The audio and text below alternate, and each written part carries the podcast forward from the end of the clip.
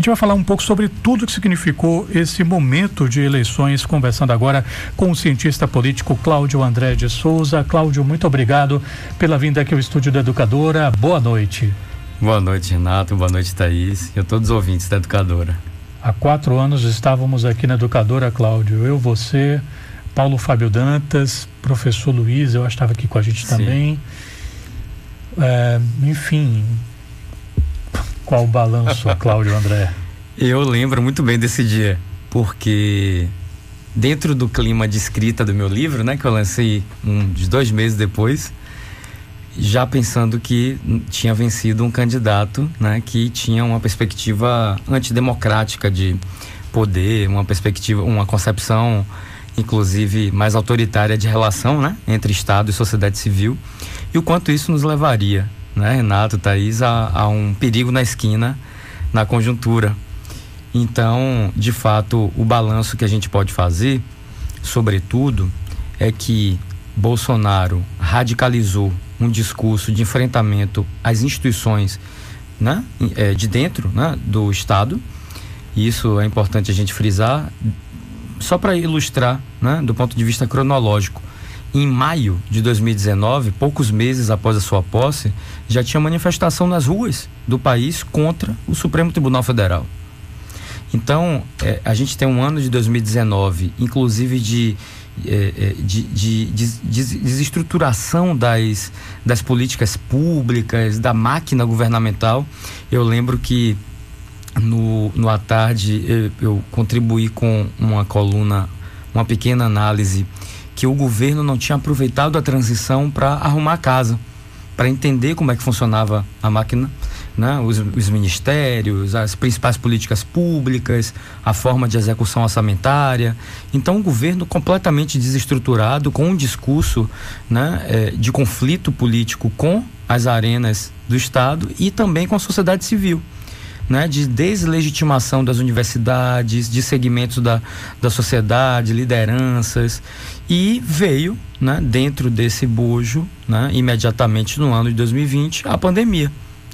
Então, eu, eu lembro que em 2020 a gente fez aquela análise que é, muitos prefeitos foram eleitos porque conseguiram tornar a pandemia uma política pública de maior relação e confiança com o eleitorado. Né? Ou seja, é, do ponto de vista responsivo, os prefeitos precisaram dar respostas, né, do ponto de vista de eficácia de uma política pública para superar a pandemia de Covid-19. O governo federal poderia ter feito o mesmo, mas né, em, é, Bolsonaro liderou aquele processo de combate ao combate à pandemia. Eu ficava impressionado assim com isso, Cláudio, pensando caramba. Se Bolsonaro tivesse um mínimo de inteligência, porque assim, já que a humanidade não tem, mas tivesse um mínimo de inteligência, já que era flagrantemente uma preocupação para ele a reeleição e o efeito que a pandemia poderia causar para frustrar esse plano dele, de chegar para as câmeras e dizer: Ó, oh, não vamos deixar essa pandemia matar ninguém, vai ficar todo mundo em casa, não sei o que, ele botasse na mesa, assim, mas. Exatamente. Sabe, essa, o autoritarismo próprio dele, muito entre aspas, para o bem, nem isso foi capaz, né? Sim ele poderia ter reforçado a sua liderança, sendo, do ponto de vista federativo, o inimigo perfeito. O principal player. Tem, tem, eu tenho um inimigo para oferecer para a sociedade, vamos nos unir. Isso. Isso. Então é interessante como ele foi cavando a sua derrota, ele foi se isolando, e isso, inclusive, foi perceptível pelas pesquisas de opinião que apontaram que uma parte dos bolsonaristas o largou né, e voltou a ter Lula nesse cenário. Lembrando novamente 2018, a gente tinha uma crise de representação gestada naquele momento, porque o líder das pesquisas não foi candidato, dentro inclusive de uma leitura que foi preso injustamente. Né? O ex-presidente Lula foi tirado das eleições. É, eu lembro muito bem fazendo essas análises de conjuntura que a velocidade né, é, que se deu o seu processo, o, o, o seu julgamento, foi furando uma fila de centenas de processos e ele foi tirado da eleição a tempo suficiente para né, é, sair da cabeça do eleitorado como alternativa em um momento muito difícil também para o PT né, de ter um candidato é, à altura que conseguisse ter né, um, uma grande parte né, do perfil e da confiança política que tinha o ex-presidente Lula naquele momento. Olha que interessante. Lula ganha né, a, nesse exato momento, com 99,74% das, das urnas totalizadas, com 50,89%. Na pesquisa de agosto de 2018, ele tinha 41%. Esse eleitorado ele vem ao lado do PT dentro de uma série histórica mais ampla né, e se mantém fiel a, a, ao PT e, e, a, e, a, liderança lulista, né, a, a sua figura, né, e se estabiliza ao longo desse processo. Então, eu, do ponto de vista da ciência política, a derrota de Bolsonaro, ela envolve um governo mal avaliado. Né? Governos mal avaliados né, tendem a serem derrotados nas urnas. E eu considero que esse é um elemento central. A pandemia, o enfrentamento às instituições, dentre outros fatores de eficácia governamental, inclusive, né, passam nesse momento por uma eleição que ganhou um caráter plebiscitário. Né? Quem ficou ao lado da democracia e quem embarcou na liderança de um projeto né, que colocava a democracia em risco e numa concepção né, também autoritária de relação com a sociedade civil coisa que a gente o tempo inteiro foi vendo nesse processo, né? É, deslegitimando entidades, grupos, né? É, comunidades tradicionais, né? Então um, um, um, acumulado, né? De uma relação de conflituosa quando num sistema presidencialista a gente precisa ter um presidente eleito que modere, né? E Bolsonaro foi a antítese disso, né? O, quem chegou na cadeira da presidência da República para radicalizar posições. É, Cláudio, você estava falando sobre a figura de Lula, né, em 2018, que ele não era candidato, né, e tinha falou da figura dele é, naquele momento. É, voltando aqui aos números, né, é, Lula, a gente está com 99,75%, Lula tem 50,89% dos votos e Bolsonaro 49,11%. Né, ainda são 58 milhões de votos para Bolsonaro, né, contra aí 60 milhões para Lula. A diferença ainda é muito pouca, né? É, é muito pouca. É, eu queria uma análise sua para daqui para os próximos quatro anos em relação a essa figura de Bolsonaro, né? A gente falou da figura de Lula. É, com essa derrota de Bolsonaro, você acha que daqui a quatro anos essa extrema direita tende a perder força por não ter o, a representação do bolsonarismo, né? Que é o próprio Bolsonaro. Como é que você enxerga isso daqui para frente? É uma boa questão. Eu vejo, Thaís, que primeiro, né? A gente teve na minha avaliação, a primeira liderança do campo da direita, e obviamente da extrema direita, né, a primeira liderança popular do Brasil. Se a gente traçar de 89 para cá, de fato a gente não teve uma liderança popular com base social e ideológica no país. Fernando Henrique, Aécio, né, estiveram relativamente longe de representar né, a liderança que Bolsonaro exerce hoje na sociedade civil eu vejo que primeiro tem que ter uma disposição pessoal dele de organizar a oposição. E aí eu pergunto para vocês, ele tem isso? Acho difícil, que é difícil alguém que nem organizou um partido político, não teve nem a, a capacidade, né, governativa, política, eleitoral de organizar um grupo, né, para disputar as eleições, eh, se, se colocar como um líder de um campo que nesse momento se encontra isolado. O que que ocorre? A relação dele com o resultado eleitoral vai dar o tom de como ele vai encarar o seu futuro. Se ele vai, né, de alguma forma, criar uma transição de buscar moderar, né, para, por exemplo, não enfrentar processos, para não. É, primeiro que ele tem que terminar o governo, né? E aí, se vocês me perguntarem, será que você acha que ele pode renunciar? Não duvido, sabe, de, de, de ter assim uma postura, né? Para é, não passar a faixa, talvez? Talvez, né? De, de, de criar um, um fato, mas a disposição pessoal dele nas relações com os poderes é uma coisa muito difícil. Ele é muito isolado e tem uma, uma, uma característica antirrepublicana. Então, como ele vai acenar a esses 58 milhões né, aproximadamente de, de eleitores, né, o que é que ele quer do futuro, como é que ele acena o resultado, de fato vai dar o tom que é que a gente vai encontrar no país. Agora, tem um fator muito importante. É uma eleição muito polarizada, se assemelha muito à eleição de 2014, né? E, só que de maneira mais drástica, porque né, a divisão né, percentual foi ainda mais justa, né, menos alargada.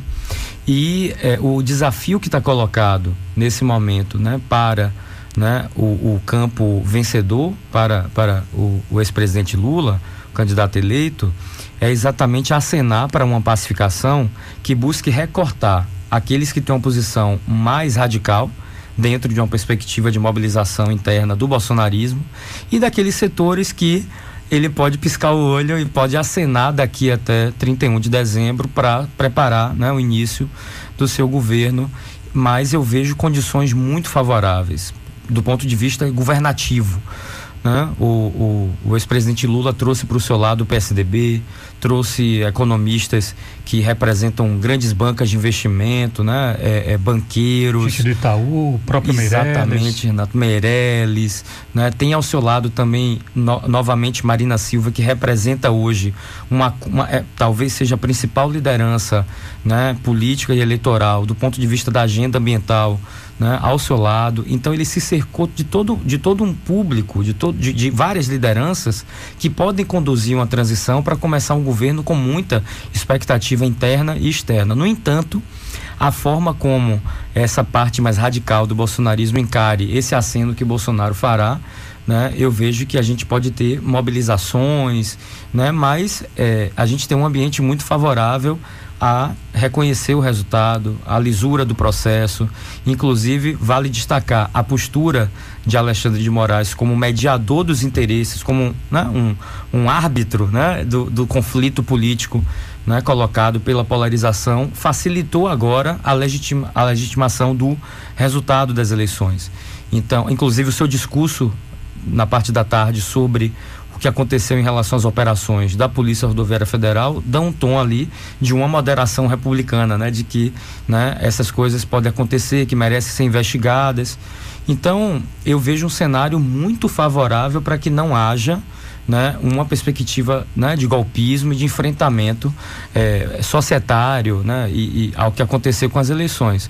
Isso, obviamente, não abole um autogolpe, não abole né, uma saída autoritária, mas o resultado legitimou que tem um país que minimamente, né, do ponto de vista majoritário, deu a sua opinião e, e, e obviamente que a partir de amanhã né, o jogo passa a ser olhar esse novo governo. Então, do ponto de vista da mídia, das lideranças da sociedade, dos governadores eleitos, imagina, né, Thaís, Renato, como é que fica a cabeça dos governadores bolsonaristas, né?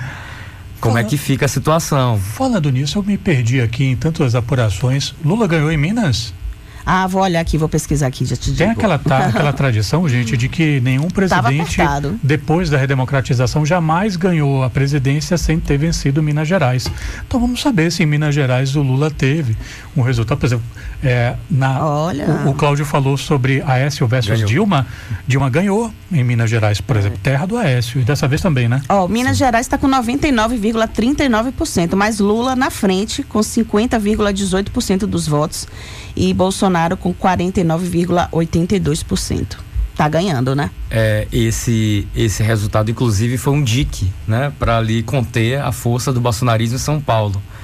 Então, é, é um cenário que envolve várias peças, né? É um, enfim, é, é, é não é fácil é, pensar que um determinado grupo vai construir um golpe, uma ruptura institucional, mas é, Lula tem um grande desafio que eu vejo que é separar, entre aspas, o joio do trigo. Exatamente pensar né, que você tem um bolsonarismo menos radical que ele pode trazer né, para as condições de apoio ao, ao seu futuro governo e, é, de alguma forma, né, deixar ali isolada aquela extrema-direita. Tem um ponto, Renato, Thaís, nossos ouvintes, que eu tenho guardado assim na memória, sabe? Que a ciência política vai ter que desvendar num debate que está colocado, que é como vai se reorganizar a direita brasileira. Isso, inclusive, vai passar pelas formas e estratégias de adesão ao governo Lula né, ao futuro governo Lula.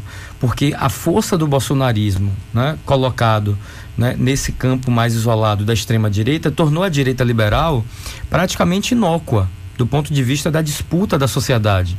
Então, é, nesse momento, a tarefa histórica né, colocada por Lula é, obviamente, representar a esquerda, mas conseguir organizar dentro da sua base, né, dentro da sua coalizão, que é, como é que vai se reorganizar a direita para tomar de volta né, o que foi dado ao bolsonarismo. É engraçado que você está falando, porque coaduna com o que disse o Francisco Bosco numa entrevista recente, né, ele que lançou nesse, acho que esse ano, o livro Diálogo Possível, ele falou assim que um dos papéis da esquerda brasileira é ajudar a refundar a direita, não é o principal papel mas é um dos papéis. E aí, fazendo uma, uma sinalização para aquele livro, Como as Democracias Morrem, Sim. né? É, a todo momento, os autores falam sobre a importância de que os partidos sejam os grandes guardiões da democracia, do regime democrático, né? Inclusive, cortando na própria pele é, situações em que poderiam se beneficiar por conta de, de figuras autoritárias dentro dos seus meios que poderiam, a um primeiro momento, favorecê-las e depois arrastá-los para uma barra funda. Né? Ele vai citar vários exemplos e tal.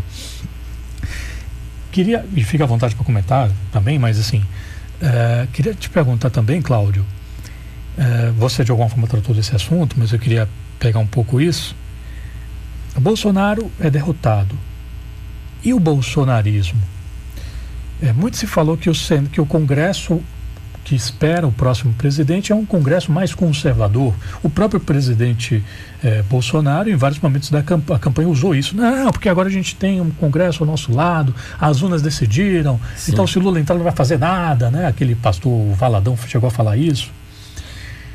É, só que possivelmente, e aí muitas pessoas falaram isso, né, que assim, que talvez não fosse exatamente uma, um aumento de uma extrema direita, mas de uma troca de nomes. Enquanto outros comentaram o seguinte: nem todos são bolsonaristas raiz, são pessoas que pegaram assim essa onda bolsonarista e podem sair dela. Você acredita nisso? Acredito. Agora, é, primeiro. Moro está em que lugar?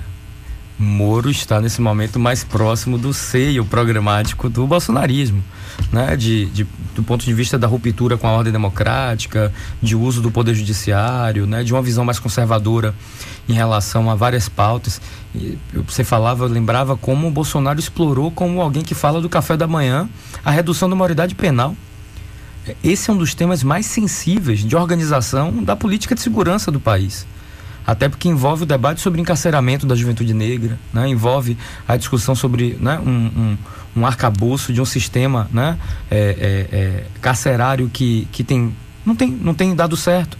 Então, é interessante como o bolsonarismo trouxe para para o dia a dia temas que são muito sensíveis, né? que, que, que, de fato dividem o país, são complexos. Agora, isso que você coloca, Renato, é muito interessante, porque o movimento bolsonarista encontrou um líder e ele tem uma cultura política. Né? Você tem dentro do bolsonarismo posições e interesses que estão ali de alguma forma né, é, é, cristalizados né, dentro das posições é, é, que, que, apa que, aparecem do ponto de vista eleitoral, mas que estão dentro do comportamento político né, de uma parte importante da sociedade. Eu entendo que essa é uma tarefa histórica dos anti-bolsonaristas, inclusive da direita liberal e democrática de dialogar sobre isso. Olha que fato simbólico, que fato simbólico a gente teve esse ano. A fundação de um partido, né, de maneira assodada, de uma forma completamente estapafúrdia, que foi a fusão Democratas e PSL. Que era, por sua vez, uma fusão. Que era, por sua vez, uma fusão com uma perspectiva muito instrumental e que não se debruçou sobre nada do ponto de vista programático. Eu não quero, não sei se está na nossa conversa a pauta estadual, mas para a gente não perder né, o gancho de reflexão, a Semineto tinha uma candidata a presidente desse seu partido, criado né, pela fusão, e simplesmente ele ignorou. Então isso também passa por uma discussão de que o sistema partidário brasileiro vai precisar né, repensar as suas máquinas partidárias, mas do ponto de vista da direita, há uma terra arrasada. E de alguma forma, isso está dado, né, e esse, essa discussão vai nos levar à governabilidade que Lula terá que construir dentro de um mosaico muito difícil, que é, talvez, eu diria aqui de maneira geral, reeditar o presidencialismo de coalizão. Bom, já que você falou disso, né, o Lula criou uma frente, eu perguntei isso agora há pouco para Inês. Lula criou uma frente né, assim, de FHC a Boulos, de Marina Silva a Tebet, né, Sarney o pessoal até nos, na internet falando os Vingadores e o Aquaman, né? Para falar dos atores de Hollywood que engrossaram os apoios. Mas falando agora objetivamente, né? Do, do, dos políticos profissionais, né? Dos partidos, os mais diversos que tinham como agenda em comum a derrocada de Bolsonaro. Isso aparentemente funcionou para acabar com a, os planos de Bolsonaro se reeleger. É suficiente para um próximo governo qual a chance dessa frente ampla implodir pelas suas diferenças internas? Por exemplo, é possível imaginar Tebet bem acomodado em um futuro governo Lula? Então, Renato, são questões de fato de montagem, né, de governo, de grupos e, obviamente, de estratégia que vai envolver a, a futura governabilidade de Lula. Eu, eu penso que a construção dessa, de passar de uma frente ampla para um governo, de fato, é uma operação arriscada, né, porque envolve a costura de lideranças. Tem um fator que é muito importante que Bolsonaro, inclusive, ignorou que é a costura de um governo que leve em consideração as clivagens partidário-regionais.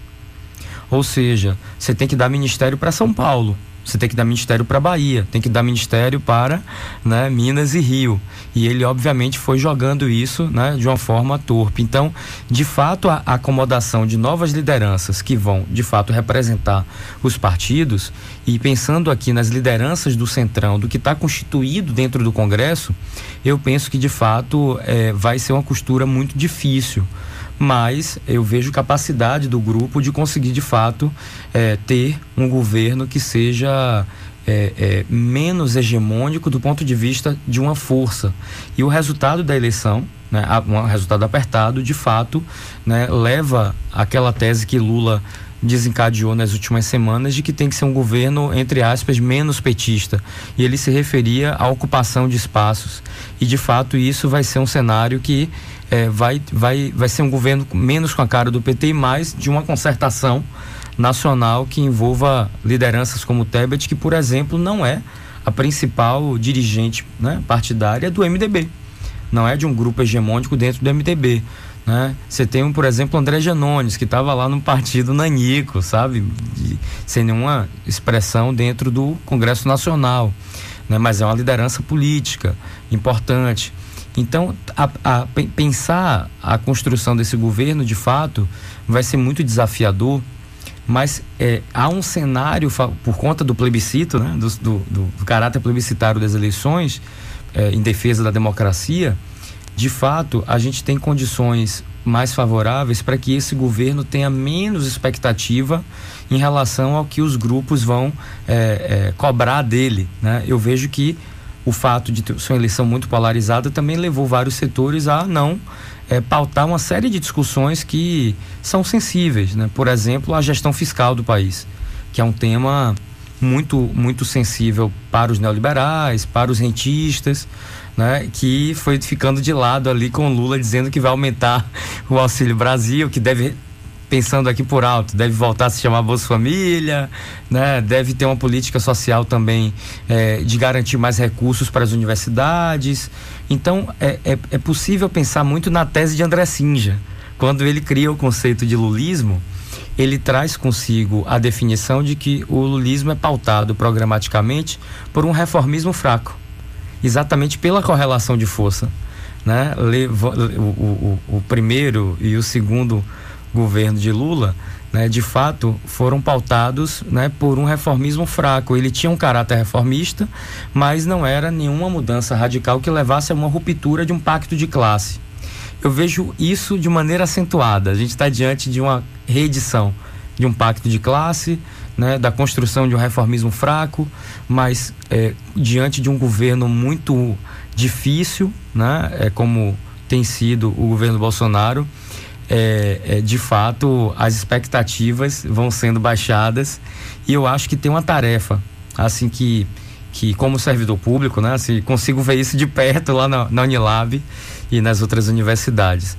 É, tem um fator que está colocado como desafio, que vai começar agora na transição né, do futuro governo Lula, que é exatamente a reconstrução né, do desenho das políticas públicas em todas as áreas do cafezinho às universidades, né, pensando aqui na saúde, pensando na defesa das comunidades tradicionais, pensando na área do meio ambiente, sobretudo na política ambiental, que é garantida né, pelo, pelo sistema que nós temos do ponto de vista jurídico, mas que foi completamente devassado né, por Bolsonaro. Então tem esse elemento que é invisível né, que a população, que a sociedade às vezes não vê. Quando você tem burocratas dentro né, da arena governamental remontando, redesenhando como deve funcionar uma determinada política pública. E aí tem uma área que eu acho que é muito sensível a nós baianos, que é a área da cultura. Né, que, e, e, e, no caso da Fundação Cultural Palmares, por exemplo, que pela Bahia ter uma relação muito forte, né, ou seja, tem uma quantidade muito significativa de comunidades tradicionais, Obviamente que né, o redesenho de a Fundação Cultural Palmares nos leva a um debate de como ficam, por exemplo, nossos territórios. Então, esse debate é invisível, mas é uma tarefa árdua, difícil, ela é técnica, ela é complexa, né? é política, obviamente, mas eu digo que ela tem elementos ali que não vão passar na propaganda, né? Ninguém vai virar e dizer, ah, como é que ficou agora a regra né, de organização da política de merenda escolar? É difícil, é um tema né, que passa né, pelos burocratas e, e, e vejo que de fato é um desafio tremendo. É quase um caráter mesmo de reconstrução de um Estado, né? Então, acho que esse é um desafio que está posto e penso que, que vai ser um governo muito desafiador, mas diante da correlação de forças e da conjuntura política, tudo indica que a gente vai ter o que a imprensa adora falar, alguns analistas, né, daquela lua de mel. Obviamente que esperando, né, de um eventual governo que ele consiga primeiro dar sinais, se reorganizar, para que nos primeiros 100 dias ele passe a funcionar. Agora, de fato, o desafio imediato é, é, que esse resultado seja aceito, é que haja estabilidade política, é que a gente tenha uma sociedade que né, legitime e passe a acompanhar a política como acompanhou, só que numa outra perspectiva. Né? Aqueles que perderam em 2018 voltam né, ao poder em 2022 e os que né, saíram derrotados nessa eleição, a tendência é que de fato tenham que reconhecer o resultado e, e passe de fato a respeitar do ponto de vista legal, legítimo, o que as urnas e o que a maioria do Brasil apontou. Quero agradecer muito aqui pela gentileza do, do cientista político Cláudio André de Souza, que veio comentar. Eu tinha 30 perguntas para fazer para ele, mas o tempo urge. Cláudio, muito obrigado. Que diferença de 2018, Nossa. do ânimo da gente em 2018. Sim. Porque a gente está de uma forma com todos os poréns, né? De alguma forma, só, só consigo fazer correlações com o que aconteceu nos Estados Unidos, né? Um pai chorando, dizendo: agora vou dizer para meu filho que mentir tem consequência, né? Eu me sentia sufocado, coisas do tipo, né? A gente viu uma série de nossa, só, só me lembro das, das, estatísticas do Pedro Halal, o epidemiologista Sim. ouvido na CPI da pandemia, falando de quantas pessoas morreram Sim. a mais em todos os parâmetros comparativos. É, extensão territorial do país, é, economia, PIB, população, tudo. O Brasil tinha excesso de mortes. Sim. 400 mil pessoas que morreram a mais. Né? A mãe de uma amiga minha morreu. Então, assim, é, é um dia de alguma forma para ser comemorado. Sim. Sabe? Tem isso que você coloca, Renato, é tão importante porque, bem, eu, eu, eu, parto de uma perspectiva teórica da ciência política, que eu entendo que a política não fica restrita às eleições. E eu vejo que há uma outra frente que vai se abrir né, agora, nessa mudança de correlação de força, mesmo que seja sutil numericamente, mas a chegada de um novo governo também vai levar a que a gente entre numa reflexão né, é, civilizatória, né, autocivilizatória. Ou seja, a nossa sociedade vai precisar debater o que fez, as posições, as questões, o que errou, o que acertou. É mais ou menos ir para o divã, né? É de fato de repensar uma série de, de perspectivas em relação à polarização odiosa, a uma que foi muito dolorosa, que é, quando um governo não dá chance né, de dar luto, solidariedade, ter uma política efetiva né, que de fato não, que preserve a vida, de fato essas perdas são menos sentidas. É uma violência política, né? A gente não se debruçar, por exemplo, sobre o luto. Né? E eu acho que isso que você coloca é muito interessante. E por que, que eu falava das eleições? Porque, do ponto de vista mais programático, esse fenômeno, né, o qual você levantou como questão, que é o fenômeno bolsonarista, ele está dentro de como a gente se enxerga como sociedade, né? em relação à cultura, à tolerância. Tem um elemento que eu li mais recentemente, para fechar, para a gente não estourar a programação. Né? É, tem, um, tem vários estudos que apontam assim já uma tendência que quando e pensando muito no cenário norte-americano, quando tem uma extrapolação das religiões né, para sair de um papel da doutrina da fé, partindo para uma posição mais político-partidária, esse próprio espaço de solidariedade, que deveria estar voltado né, para o culto, né, para a doutrina da fé, pela solidariedade, pelo acolhimento, essa função social é que passa a ser quebrada, e isso gera uma crise né, do ponto de vista não só simbólico, mas de crença, de, de ação social. Né? Então, isso, por exemplo, no Brasil é uma ferida que está aberta como é que as igrejas que se engajaram como um comitê eleitoral vão lidar com o dia seguinte. Né, de que o grande objetivo daqueles espaços, na verdade, não eram né, uma doutrina, uma defesa de uma doutrinação eleitoral, de um, de um projeto eleitoral, mas sim a doutrina da fé, o acolhimento, a tolerância. Então, quando eu vejo esse, o, que, o que é que fica né, do Brasil pós 30 de outubro é uma tarefa ainda mais urgente da gente repensar que sociedade a gente tem e aonde a gente quer chegar. Esse é um elemento profundo e às vezes uma, duas, três eleições não são suficientes para né, gerar mudanças sociais e políticas profundas.